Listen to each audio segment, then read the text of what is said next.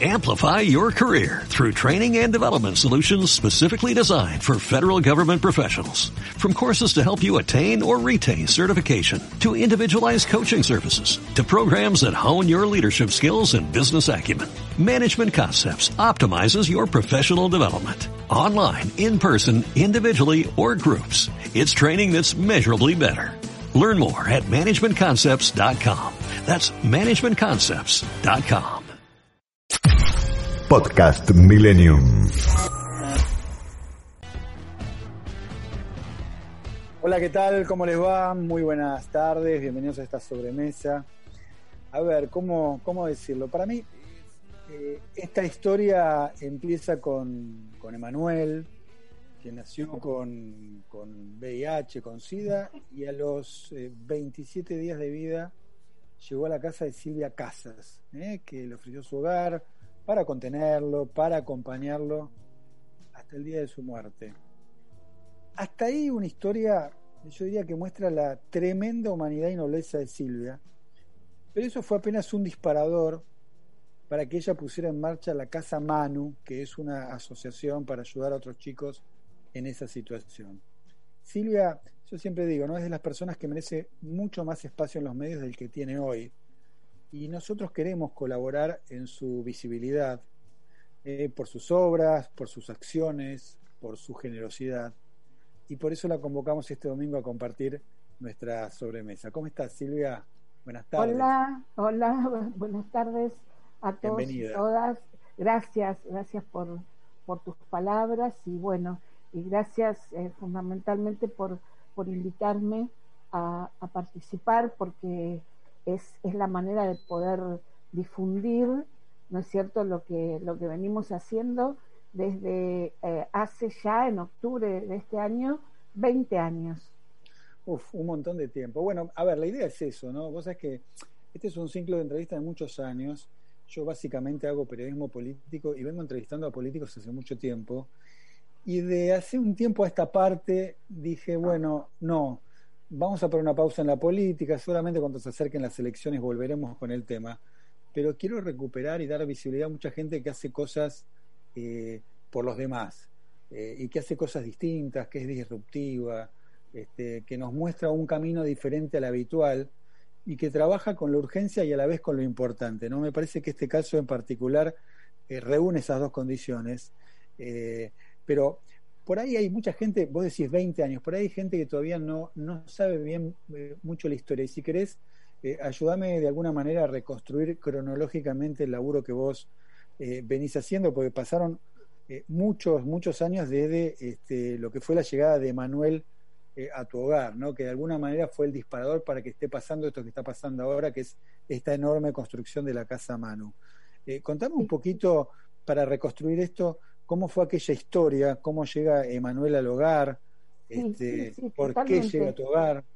Vos de alguna manera eh, hiciste un, pequeño resumen, pero yo siempre digo que eh, la historia de Manu es una historia de amor, porque la verdad que mm, un niño absolutamente indefenso que había nacido en la maternidad Sardá en el año 90, eh, porque su progenitora estaba internada en el hospital eh, Muñiz.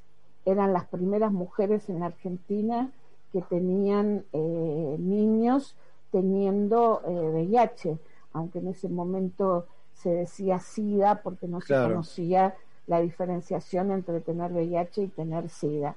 Nosotros, bueno, una familia absolutamente normal, eh, clase media, trabajadora, un matrimonio con tres hijos de 12, 10 y, 8 años. Em, eh, bueno, nada, iban a la escuela, eh, mi esposo trabajaba, yo era ama de casa en ese momento, exclusivamente ocupándome de, los tres y, de la casa, y em, eh, integrábamos un servicio, en ese momento este servicio era eh, directamente del movimiento familiar cristiano que se llama Hogares de Belén. Ahora como que se fue transformando, familias de acogida, creo que ya no es un servicio directamente de la iglesia, sino que se convirtió también en una ONG, bueno, con el correr de los años hubo transformaciones. En ese momento era totalmente distinto. Éramos familias que recibíamos a niños o niñas eh, en situación de vulnerabilidad hasta que su situación judicial se resolviera eh, y que volvieran con su familia o, con em, alguna persona de su entorno social o que lamentablemente había que institucionalizarlo. Para hacer más llevadero ese, ese, ese paso, eh, se los mandaba a familias que se habían anotado voluntariamente, eh, era un servicio voluntario en, esos años, para tener eh, dentro de su hogar a, estos chiquitos o no tan chiquitos que lo necesitaban. Nosotros habíamos tenido chicos más grandes, habíamos tenido chicos más parecidos a las edades de los nuestros. Y había sido una experiencia increíble porque nuestros hijos eh, maduraban y aprendían la solidaridad desde, desde casa, desde compartir la fruta, eh, conocer a alguien que, que no tenía o no, no había conocido nada de lo que ellos podían conocer, o, ya sea de un paseo o de dormir en una cama o, muchos han aprendido a, cepillarse los dientes con los nuestros. O sea, dar el, modelo de una familia eh, cálida eh, y que eso no tiene nada que ver tampoco. ¿Y cómo fue, cómo fue Silvia, que, cómo fue que llega eh, Emanuel concretamente cuando a vos te comunican esto? Claro. yo no sé si te comunican que, que, además tenía eh, VIH en ese momento, que era tan chiquito, vos me decías que recibías chicos más grandes o que se recibían chicos más grandes. ¿Cómo fue? Sí, bueno, nosotros recibimos un llamado, hacía muy poco que se había ido una nena grande de unos 12 años, así que los chicos estaban choqueados porque, bueno, ellos también se encariñaban, generaban vínculos y, y, bueno, y obviamente sabíamos que, que el egreso a veces no era el que uno hubiese deseado cuando tenían que volver con, sus familiares a los mismos barrios de donde habían sido sacados porque eh, se consideraba que los derechos estaban vulnerados, ¿no? Eh, entonces habíamos pasado por, por ese tránsito y nos llaman específicamente la coordinadora de, Hogares de Belén y nos dice que había un bebé nos dice los días que tenía, nos dice dónde había nacido, nos dice que había que darle el alta porque ya estaba en condiciones de egreso y nos dice que tenía SIDA eh, y que em, tenía eh, hepatitis B y también estaba en tratamiento para eh, sífilis, que iba a ser un, un tránsito corto, que, que seguramente iba a ser por pocos días, porque su progenitora estaba internada en el hospital Muñiz y que, bueno, la justicia se iba a encargar de buscar su contexto social para que eh, se hagan cargo de, del bebé. Pero que o el bebé, el, bebé se contagia de, de, la madre, ¿no? De, claro, esto es, esto es transmisión vertical, de la madre al niño durante el embarazo, el parto y también cuando dan la teta. Esa es la transmisión vertical. Ahora, ¿cómo es la historia? Contá un poquito por ahí, la gente dice, vos decías, bueno, estás en hogares donde acogían chicos. ¿Por qué vos y no otra persona? Bueno, la, cuestión es que em, nosotros recibíamos los nenes, este, este, servicio implica recibir los nenes en, casa, ¿no? En la casa de cada uno.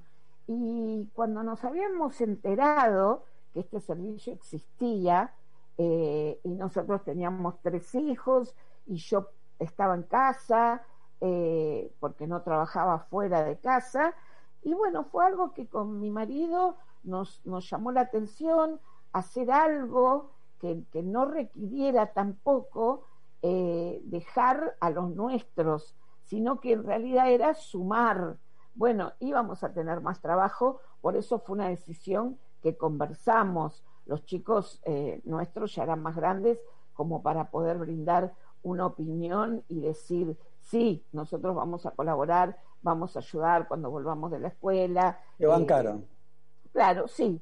La verdad que nos bancaron, pero en todo, en todo, porque después vino, vino lo más duro, ¿no? Eh, y, bueno, y ellos eran, eran chicos también. Nosotros perdimos un hijo, pero ellos perdieron un, un hermano adorado, ¿no?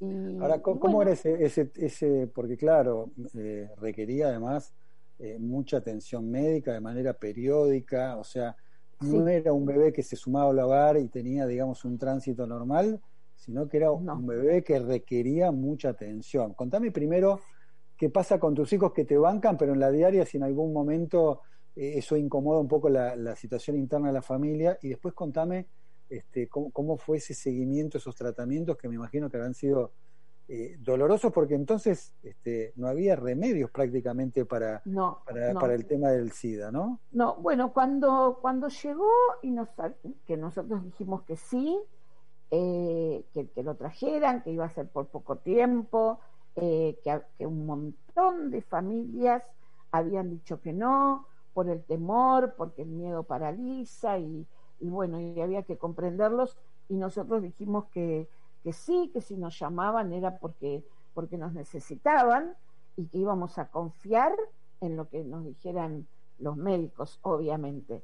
Cuando llegó los primeros días, no le dijimos a los chicos que nos habían dicho que el bebé tenía, porque era un shock que teníamos que analizar mi marido y yo, porque queríamos primero hablar con un profesional nosotros y que nos dijeran a nosotros que desconocíamos absolutamente lo que era, porque teníamos la misma información que todo el mundo, la peste rosa, algo asociado a la diversidad sexual, a, artistas de Estados Unidos que decían por TV que se morían de sida. Era algo que nosotros no podíamos entender.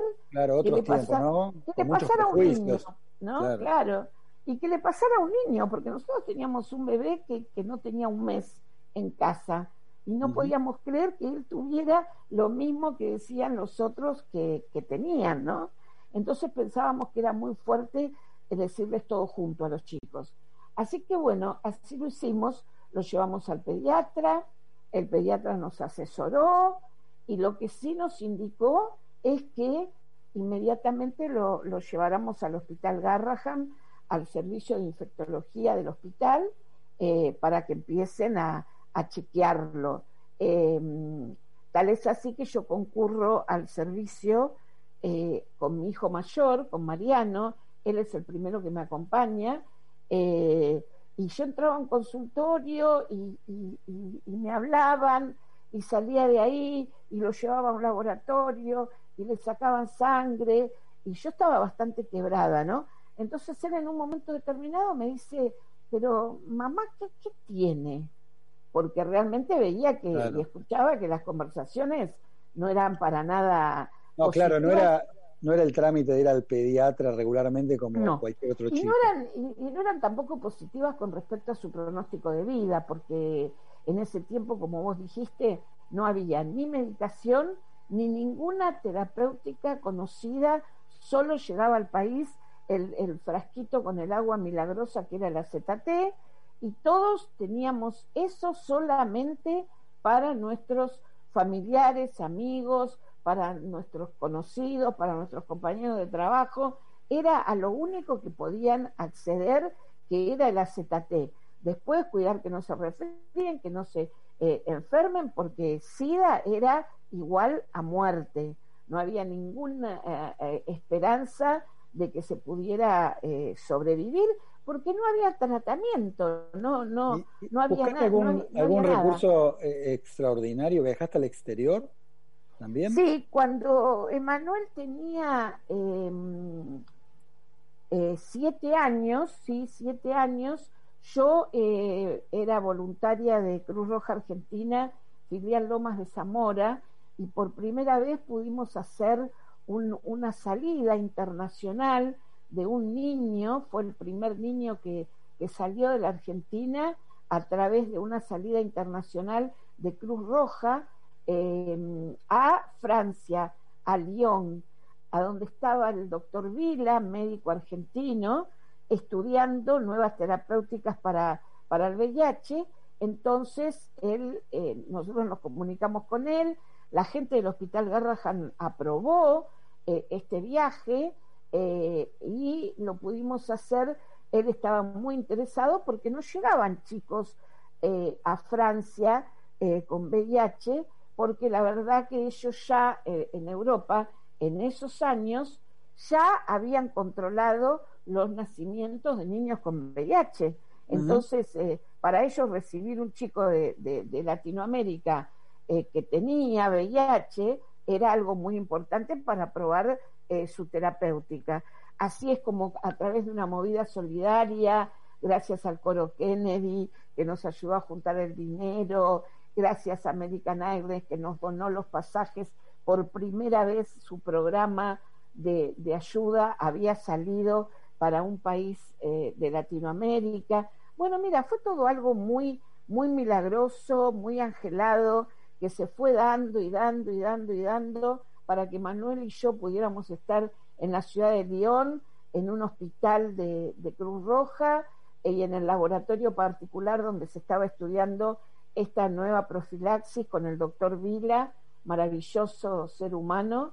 Y bueno, y al cabo de una semana ya sabíamos que Manuel estaba, digamos, eh, clínicamente compensado, porque en el hospital Garrahan, bueno, hacían absolutamente todo, le pasaban gamma globulina para mejorar sus defensas, bueno, tenía un control de la mano del doctor Roberto de Bag, eh, médico infectólogo, eh, claro. que, que fue increíble, ¿no?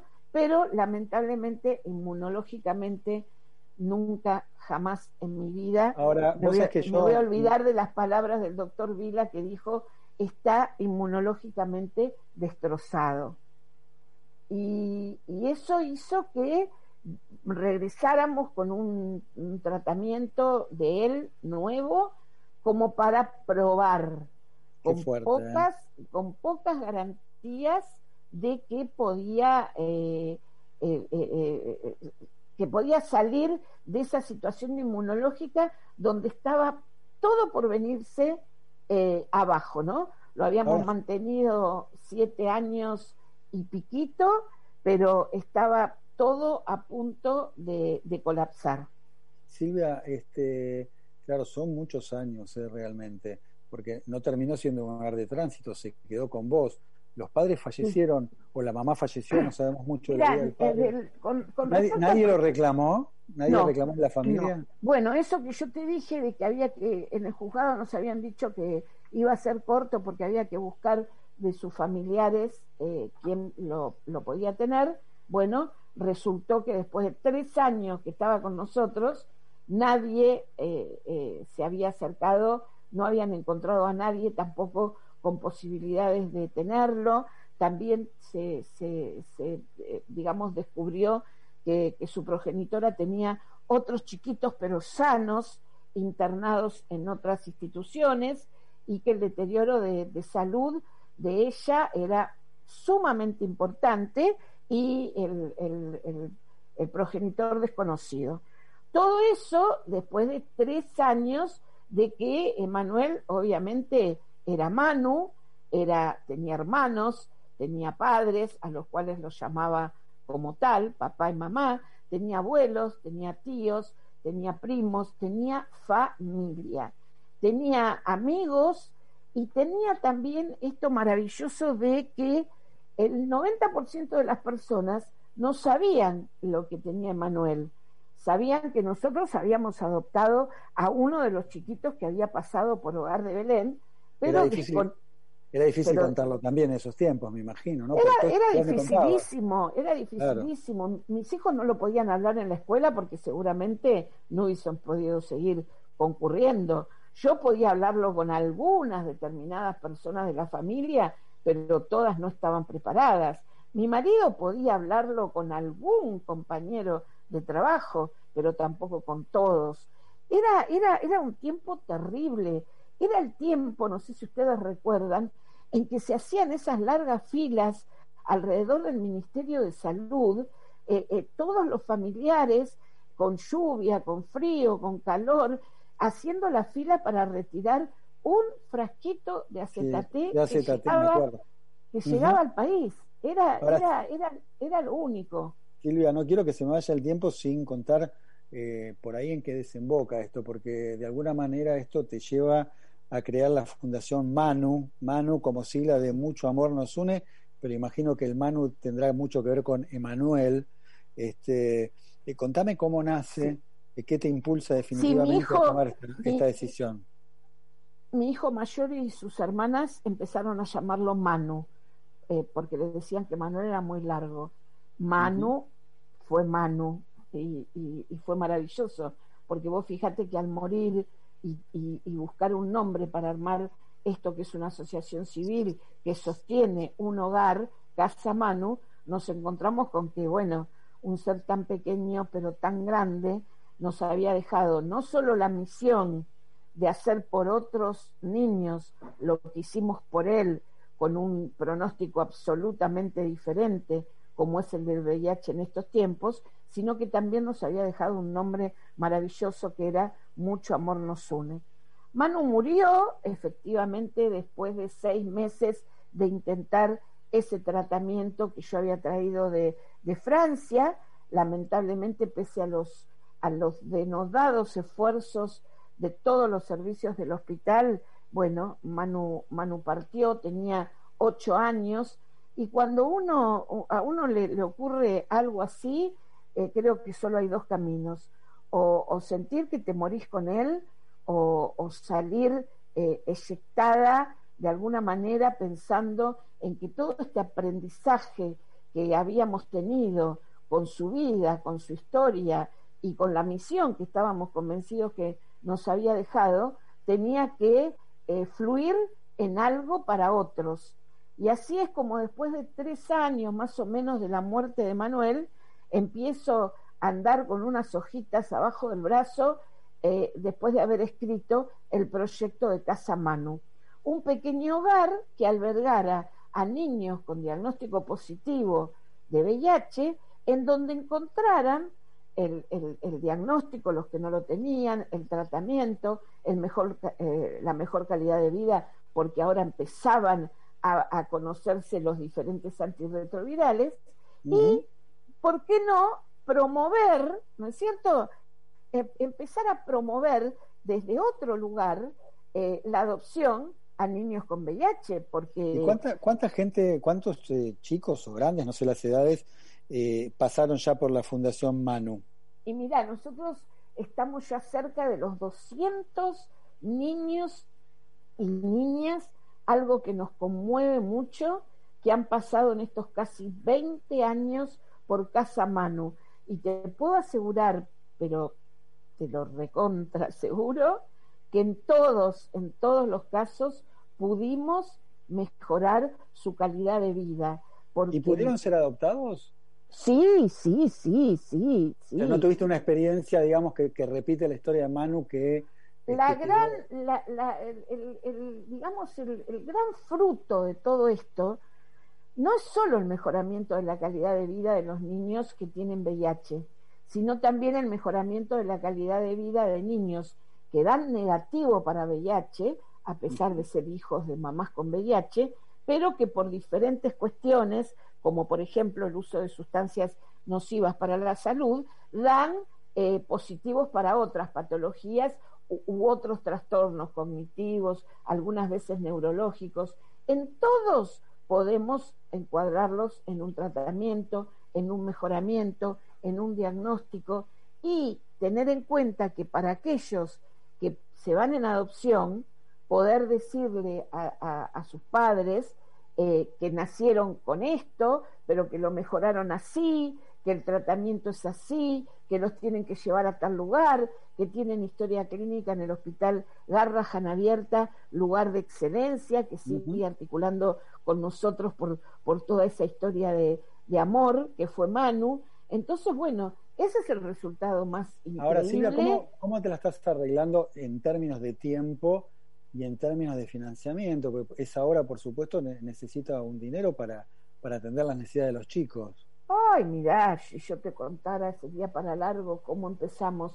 Empezamos en un pequeño hogar prestado, un departamento en primer, en primer piso, subiendo chicos con, con muchos muy enfermos, con, con capacidades diferentes por una escalera, con dos dormitorios, sin, sin jardín, un solo patio. Eh, y, la verdad que yo compraba huevos para mi casa y compraba huevos para el hogar. La situación hasta que empezó la cadena de solidaridad y que se empezó a conocer el proyecto, a creer en el proyecto, a ver algo tan tangible como es Casa Manu acá en, en Montegrande, partido de Esteban Echeverría, fue dificilísimo Pasamos ¿Por qué no, das un, teléfono, una dirección por ahí que te quiere donar y que está escuchando? Obvio, obvio, obvio. Las redes, Casa Manu, y se van a encontrar con el, con el, con el Facebook, con el Instagram, el, el, el mail del hogar, informes arroba casamanu.org.ar. Somos una institución que en estos 20 años ha crecido de una manera inmensa y todo es pulmón, pulmón, pulmón, pulmón, esfuerzo, esfuerzo, buscar, gestionar. Nos ayudan eh, las becas de menores de la provincia de Buenos Aires, pero bueno, obviamente eh, a lo largo de, estos 20 años eh, siempre se ven afectadas por cuestiones políticas, por cuestiones de fondos, por cuestiones de que son insuficientes para sumemos, el... Sumemos la pandemia ahora, además. Claro, bueno, o sea, nos ayudan, punto, pero no nos ayudan, eso no nos ayuda a crecer, a tener proyectos en la comunidad, a dar talleres, a testear a personas para saber si tienen VIH o no.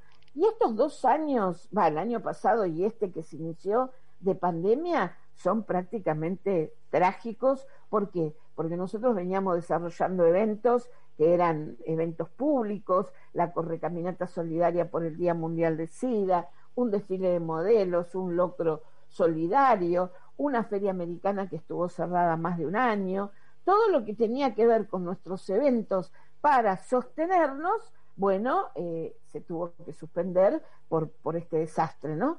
O sea que encima caímos en una desprotección total, total, porque tampoco a través de las políticas de, menores del Estado se trató de eh, reforzar lo que tú, tiene que ver con las becas para este momento. Seguimos cobrando lo mismo, pero hay que comprar alcohol, hay que comprar guantes, hay que comprar barbijos, hay que comprar más sanitizantes, hay que tener la casa, como en nuestro caso, la casa está bloqueada con un equipo sucio y un equipo limpio. Hace más de un año que acá trabaja la misma gente denodadamente porque no estamos abriendo la puerta más que para recibir algo o para recibir ese personal. Así, gracias a, Dios y al esfuerzo de protocolo que implica, es que hasta el momento, porque hay que ser cautelosos, no hemos tenido ningún caso ni de cuidadores ni de niños con, eh, con COVID. Sería tremendo que ingresara el COVID al hogar porque convengamos que tengo chicos positivos para VIH, pero también obviamente tengo chicos con otras vulnerabilidades, eh, como parálisis cerebral, como con problemas neurológicos o cognitivos. Entonces eso realmente eh, sería traumático, ¿no? Que a, niños tan vulnerables, aparte, tengan el contagio del COVID. Por eso las medidas acá eh, son extremas, extremas y, y, siempre también asesorados por, por nuestro infectólogo que es el doctor Debag.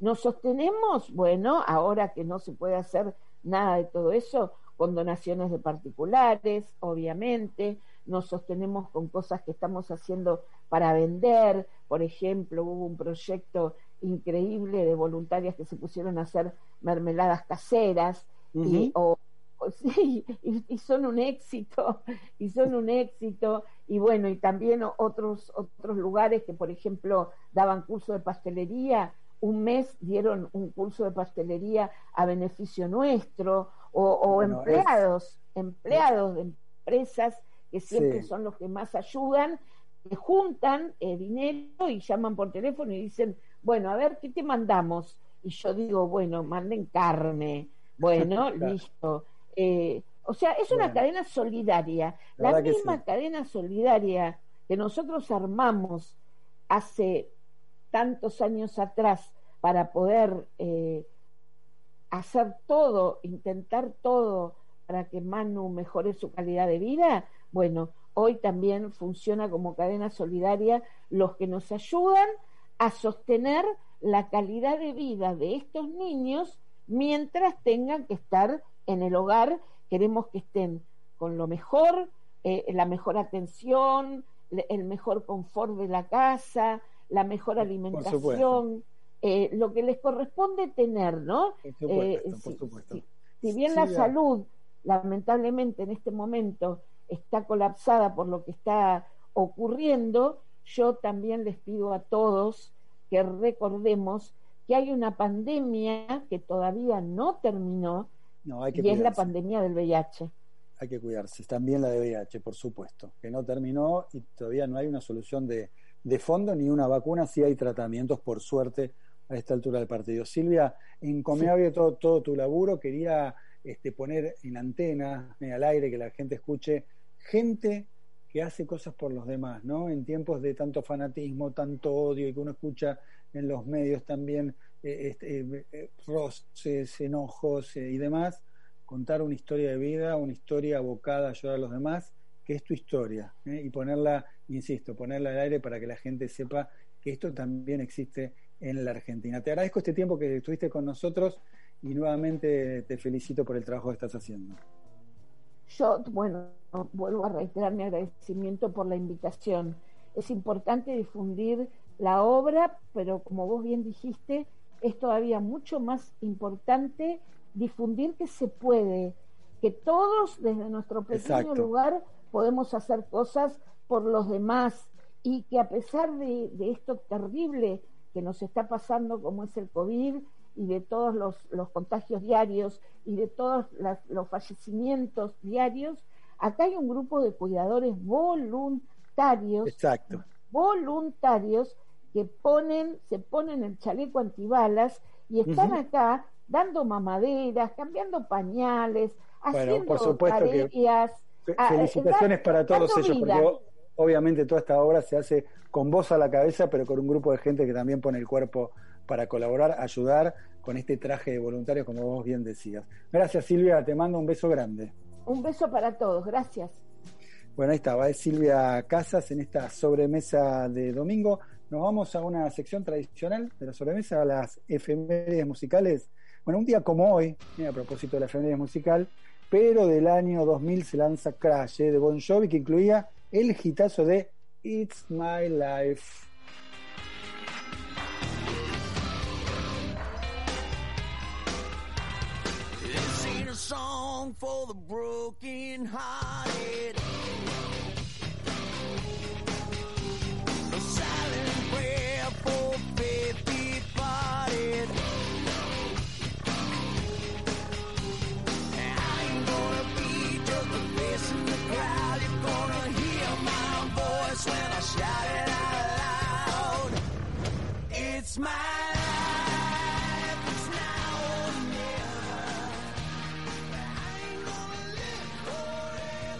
Tiempo de publicidad en Millennium. Boston Seguros y sus más de 6.000 productores asociados en todo el país aprecian tus afectos y valores. Para Boston, tu patrimonio vale lo mismo que para vos. Boston te aprecia. Superintendencia de Seguros de la Nación. Para consultas y reclamos, 0800-666-8400 www.ssn.gov.ar. Número de inscripción, 0032.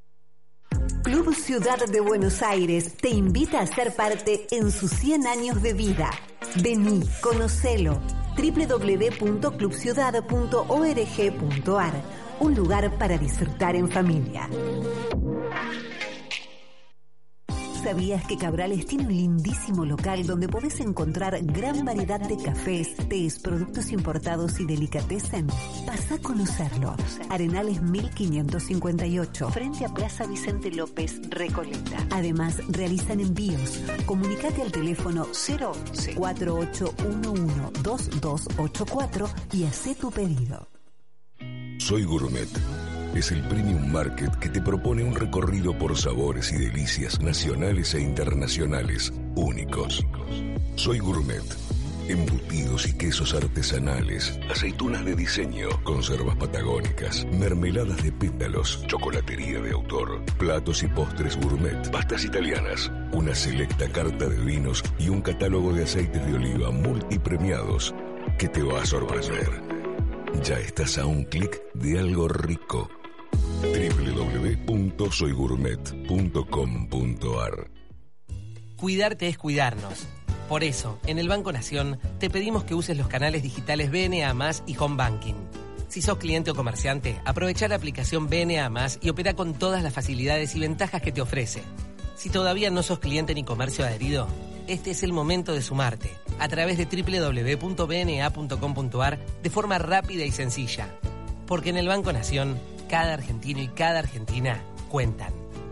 Argentina Unida. Fin de espacio publicitario. Dejarse vencer por el pesimismo es apagar la luz de la esperanza. La luz de la esperanza. Millennium.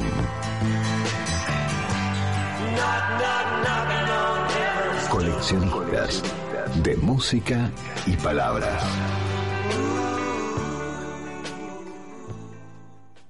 Este espacio es auspiciado por... En Esteban Echeverría no pagás nada por dos años. Trae tu empresa a un municipio que quiere que te vaya bien. Vení a Esteban Echeverría, el lugar ideal para que tu empresa crezca. Cargas Infinia, cargas máximo octanaje. Cargas Infinia y tu auto anda mejor. Es domingo, comiste y estás relajado. ¿Qué mejor que sobremesa? Con Diego Schurman en FM Millennium.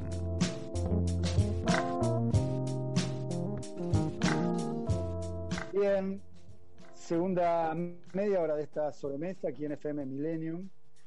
Y en un día en el que nos estamos dedicando a gente que rompe los moldes, que no se conduce de manera tradicional, eh, vamos a adentrarnos en la historia de Fernando Peirone, creador de las universidades libres de Venado Tuerto y Rosario. Peirone, a ver, básicamente trabajó para enfrentar la exclusión educativa y lo hizo de una manera revolucionaria. Pero, ¿quién es Peirone? Te lo cuentan Laura Benvenaste y Gaby Reich a través de su podcast Desobediente. Los únicos requisitos para entrar a la Facultad Libre de Rosario son ser mayor de 17 años y saber leer y escribir. La oferta es tentadora, más si se lee la larga lista de docentes que están a cargo de las materias. ¿Qué tiene de diferente y particular esta propuesta de aprendizaje académico en relación a otras? Fernando Peirone es la clave en esta historia. Él es especialista en educación, aunque nunca tuvo un título universitario que lo avale. A mediados de los 80, junto a un grupo de amigos, creó un movimiento cultural abierto y social en la localidad de Venado Tuerto, provincia de Santa Fe, Argentina. El movimiento fue tan importante que devino en una experiencia de aprendizaje muy diferente. La Facultad Libre de Venado Tuerto es consecuencia de una experiencia cultural. Yo vengo de una generación que vivió su adolescencia eh, bajo la dictadura y que sus posibilidades de expresión pública estaban muy reducidas. Entonces nosotros nos juntábamos en grupos a leer, a discutir, casi se podría decir a conspirar contra el orden dictatorial y teníamos diferentes pertenencias a revistas subterráneas, a grupos de teatro, colectivos de estudio. Cuando se abre la democracia, nosotros no teníamos una pertenencia institucional y en la Biblioteca Meguino, que era una biblioteca popular fundada en 1920 por obreros ferroviarios, en su mayoría socialistas y anarquistas, había cobijado a políticos que bajo el aspecto de un grupo de teatro o de algún coro popular se juntaban para confabular cuando se abre la democracia, eh, toda esta gente necesita salir un poco a hacer su actividad pública, política, a las calles.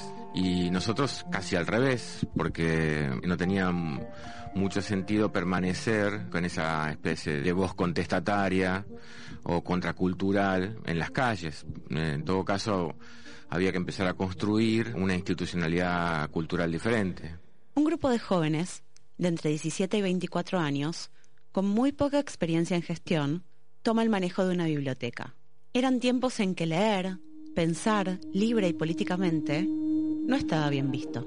Era una biblioteca muy derruida, muy abandonada, casi sin funcionamiento, con muy pocos libros, muy pocos socios, no tenía prácticamente actividad y a nosotros nos interesó reflotarla, darle como cierta presencia social, pero cuando la hicimos nos dimos cuenta que estábamos alimentando un circuito un poco vicioso en el sentido de que eran actividades culturales para gente del circuito cultural como reducidas o constreñidas a ese mundo. Entonces preferimos empezar a explorar variantes de apertura. Pintaron la biblioteca con reproducciones de cuadros famosos, montaron actividades para chicos, armaron materiales para los estudiantes de las escuelas cercanas, pero aún así, el círculo de personas que se acercaba seguían siendo el de siempre. El desafío era claro. Había que llegar a gente que no se acercaba a la propuesta por ser tildada de intelectual. Pero ¿qué ve alguien que ve diferente? ¿Cómo mirar lo mismo que todos y sin embargo encontrar otras opciones? Fernando miró diferente.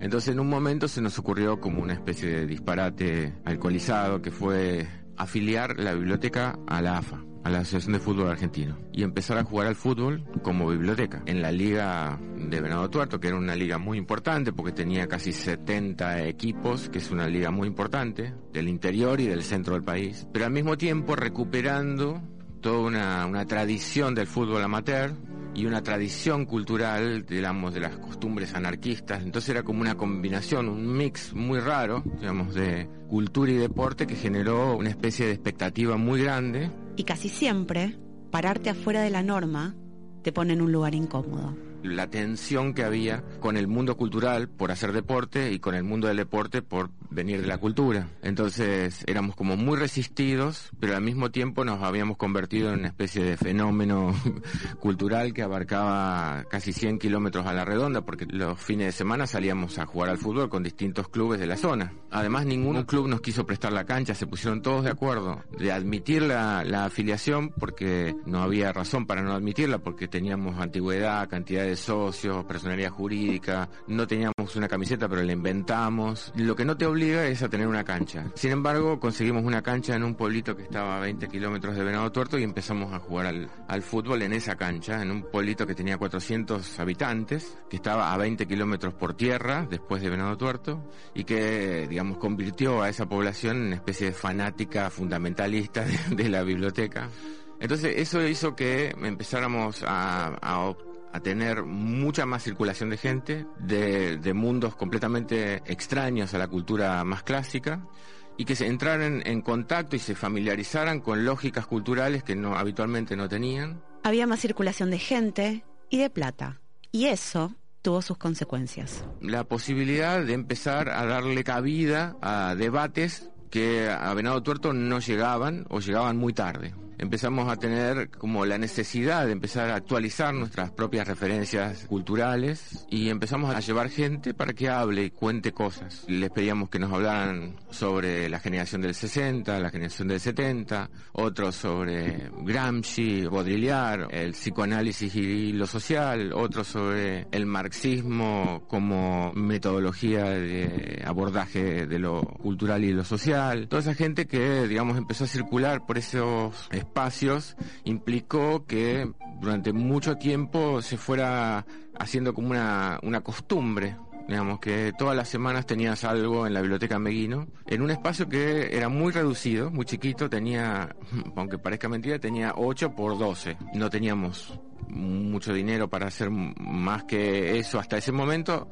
pero cuando ingresa todo el dinero del fútbol y empezamos a, además de traer gente, a proyectar un edificio mayor, más grande. La gente que ingresaba por el fútbol además empezaba vinculada al fútbol, pero terminaba o haciendo teatro o, formando parte de algún tipo de actividad cultural, que había muchas. Entonces eh, era un público totalmente ajeno al libro que terminaba familiarizado con el libro.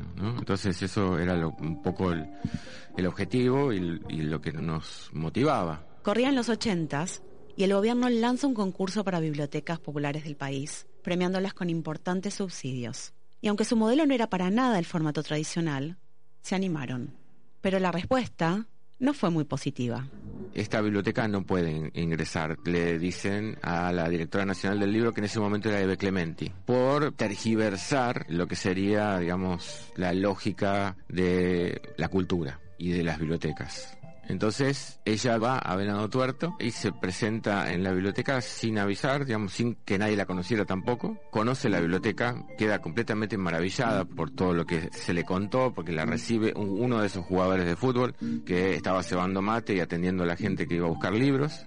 Entonces todo eso le llamó la atención. A la noche había una, conferencia que iban a hablar sobre los debates de la década del 60 y del 70. Todo eso la movilizó mucho. Entonces cuando le prohíben incluir a la biblioteca Meguino entre las 10 que iban a recibir, ella dice que no reciba el subsidio en el Teatro Cervantes de la mano de Alfonsín, pero que vayan al, Museo Roca a contar su experiencia. Entonces fuimos, les pusieron todas las bibliotecas, nosotros pusimos último, en ese momento vino toda la, la dirigencia de la Fundación Antorchas y estábamos como un poco nerviosos, pero bueno, mostramos todo lo que teníamos y salimos seleccionados primero quedó primera la biblioteca y nos dieron un subsidio, en ese momento eran de 50 mil dólares, por el cual edificamos. Y entonces todo lo que era vinculado a los debates de la época se fueron ampliando cada vez más y haciendo con una periodicidad cada vez mayor. Un momento.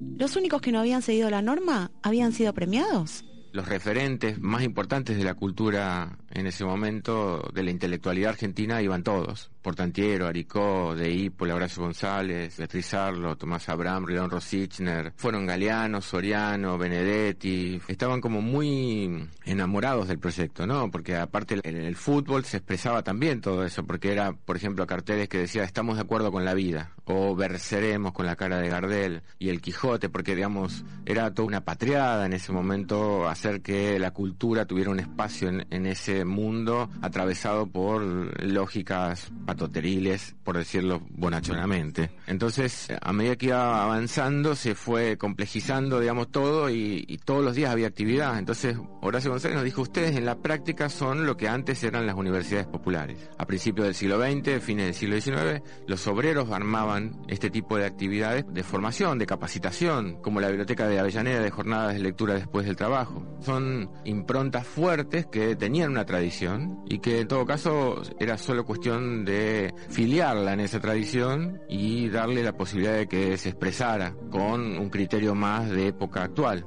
Un proyecto en apariencia chiquitito, que permitió socializar un saber que hasta entonces solo estaba al alcance de unos pocos, abriendo paso a conocimientos que iban por fuera del sistema educativo. Animarse a enfrentar a ese pragmatismo que parece regir nuestra formación y el aprendizaje en general. Entonces con Horacio empezamos a construir, digamos, lo que sería el estatuto de la Facultad Libre y armamos la Facultad Libre en Venado Tuerto. Y como nosotros no teníamos posibilidades de ir a estudiar, porque todos estudiaban en Rosario, Córdoba, Buenos Aires o Río Cuarto como mucho, porque en, la, en Venado Tuerto no había universidad, entonces ese colectivo, digamos, la única chance que tenía era de crear una facultad para poder formarse, digamos, con cierta sistematicidad. Y al mismo tiempo que había cursos públicos que formaban parte del plan de estudio de la Facultad Libre, nosotros les decíamos a todos que queríamos tomar cursos particulares. O sea, todos los que venían a dar clase, a la mañana y parte de la tarde nos daban clase nosotros. Nosotros nos formamos con ellos y a la noche daban el curso público. Fue toda una experiencia muy, muy potente porque generó expectativas, pero al mismo tiempo se iban cubriendo expectativas y se iba diversificando los efectos de esa experiencia que duró desde el año 90 hasta el año el 95 en Venado Tuerto y que estaba organizada de un modo bastante peculiar también porque eran ocho cursos por cuatrimestre, eran cuatro una semana y cuatro la otra semana, de martes a, viernes. Cada seminario tenía 12 reuniones. En cada una de esas reuniones que iban, que David Viñas, iban, iban Noé Gitrit, el tema del día lo daba un experto en ese tema. Entonces el titular organizaba las 12 clases con 12 reuniones eh, completamente diferentes en temáticas y docentes. En eso se transformó entonces la Facultad Libre de Venado Tuerto. Y al mismo tiempo les pedíamos a todos que imaginaran la universidad que siempre habían soñado y nunca habían podido llevar a la práctica, ¿no? Que de algún modo experimentaran, exploraran otros modos de evaluar, otros modos de considerar a los saberes y de recuperar saberes, porque nos interesaba también que se recuperaran saberes populares, que la academia habitualmente es un poco refractaria a, esos saberes populares, a esa voz popular o a esa experiencia popular. Y a nosotros nos interesaba no tanto la salida laboral, de hecho pusimos una titulación un poco simbólica que era de animador cultural, sin darle la relevancia que tenía, porque la tenía, porque el acento realmente lo estábamos poniendo en otro lugar, digamos, que era la de la oportunidad de debatir, de, cruzar experiencias populares y académicas, eh, futbolísticas y culturales. En ese mix nosotros pensábamos se generaban posibilidades de exploración muy valiosa en términos culturales, pero también de producción cultural y de producción intelectual, porque de hecho todos teníamos algún tipo de producción intelectual. Entonces, eso era parte de la movida, ¿no? Eh, formarse con esa gente fue un lujo, pero también un disparador para muchas cosas que vinieron posteriormente. Fernando fue primero director de la Biblioteca Meguino y más tarde el director de la facultad. Francamente era una visión que fuimos construyendo entre todos. Ninguno la tenía del todo desarrollada individualmente y creo que tampoco la hubiera podido desarrollar si no tenía ese roce de amistad y, al mismo tiempo esa especie de anhelo de conocimiento, de formarse. Era casi imposible que alguien como Aricó fuera a hablar sobre Gramsci a Venado Tuerto si no fuera por, porque nos lo traíamos nosotros, o la discusión en torno a, a, un Gramsci latinoamericano o con una visión latinoamericana sin que nosotros lo lleváramos a Venado Tuerto. No llegaba directamente. Entonces, eso motorizó también culturalmente a toda la ciudad porque todas las instituciones empezaron a tener una especie de interpelación y una especie de desafío frente a, la evidencia de una dinámica diferente. Y con la experiencia pudieron probar que nada es inamovible, que se pueden desoír los mandatos y tener buenos resultados no aceptar lo dado como el, único camino posible. No es un destino. La distribución de oportunidades no era una cosa reificada que se mantuviera en el tiempo, sino algo que teníamos por lo menos la experiencia de que se podía modificar. Y en la medida en que comprobábamos que eso funcionaba, empezamos a profundizar eso. Los límites de lo posible se iban corriendo todo el tiempo, haciendo deporte en un ámbito que era adverso porque no nos dejaban jugar, porque veníamos de la cultura, abriendo a la cultura deportiva todo lo que antes estaba afuera y, digamos, abriendo también la posibilidad de, explorar el mundo, digamos, universitario sin formar parte de eso y así todo el tiempo. Los límites de lo posible se corrieron todo el tiempo. Él nunca tuvo un título universitario que lo avale y sin embargo se animó a pensar y se animó a hacer por sobre eso. La Facultad de Venado Tuerto fue el antecedente directo de la Facultad Libre de Rosario, que en 2005 el propio Bayrone fundó y también fue su director. Un proyecto educativo independiente y autogestivo que nos propone reflexionar sobre lo viable, lo pensable, lo posible y lo imposible. Bien, ahí estamos ¿eh? con este podcast, este, con la historia de, de muy, pero muy interesante nos vamos despidiendo de este programa, de donde, insisto, hablamos de personas, personajes, como quieran llamarlo, disruptivos, eh, que laburan por los demás, que piensan, que ponen el cuerpo y que seguramente han cambiado la realidad de mucha, pero mucha, mucha gente. Nos vamos a reencontrar la semana que viene. Vamos a agradecerle a Germán eh, Cipolla en la operación técnica, como hacemos habitualmente, a María Paula Grieco y Valentín Ferreira en la producción periodística y también el laburo de redes. Ahí está Valentín, eh, laburando fuerte en las redes a Leandro Gordín, eh, un especial saludo a Leandro Gordín que se está recuperando, y a Guillermo Falcón y Santiago Ponlesica que nos permiten estar al aire como hacemos habitualmente cada domingo. Nos encontramos la semana que viene, lo dejamos con Phil Collins. Chao. Podcast Millennium. Amplify your career through training and development solutions specifically designed for federal government professionals. From courses to help you attain or retain certification, to individualized coaching services, to programs that hone your leadership skills and business acumen, Management Concepts optimizes your professional development. Online, in person, individually, or groups. It's training that's measurably better. Learn more at managementconcepts.com. That's managementconcepts.com.